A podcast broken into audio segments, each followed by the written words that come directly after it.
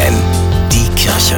Nachgedacht. Alle Bundesländer haben jetzt Sommerferien und das heißt, die Autobahnen sind voll. Vor allem am Wochenende, wenn der Bettenwechsel ansteht. So schön Urlaub ist, die Fahrt dorthin und zurück kann ganz schön an die Nieren gehen. Kilometerlange Baustellen und stundenlange Staus, womöglich in brütender Hitze. Da hilft nur eins, nachts fahren, wenn alle anderen noch schlafen. Wenn das nicht möglich ist, regelmäßig Pausen einlegen.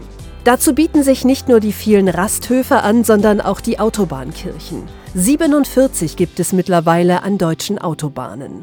Bereits im Mittelalter wurden dem Wanderer, Pilger und Reisenden Andachtsmöglichkeiten in Form von Kapellen und Kreuzen am Wegesrand angeboten. Sie dienten als Orte der Besinnung und sie erinnerten die Menschen daran, sich auch auf Reisen immer wieder auf Gott zu besinnen. Dasselbe tun die Autobahnkirchen heute. Sie laden ein, sich zu entspannen, durchzuatmen, die Hektik der Straße kurz zu vergessen. Sie sind Rastplätze für die Seele, ein Gegenpol zum Leben auf der Überholspur. So heißt es auch auf der Homepage der Autobahnkirchen, den Weg des Friedens führe uns der Herr. Sein Engel geleite uns auf dem Weg, damit wir wohlbehalten heimkehren in Frieden und Freude. Stefanie Behnke, FFN Kirchenredaktion.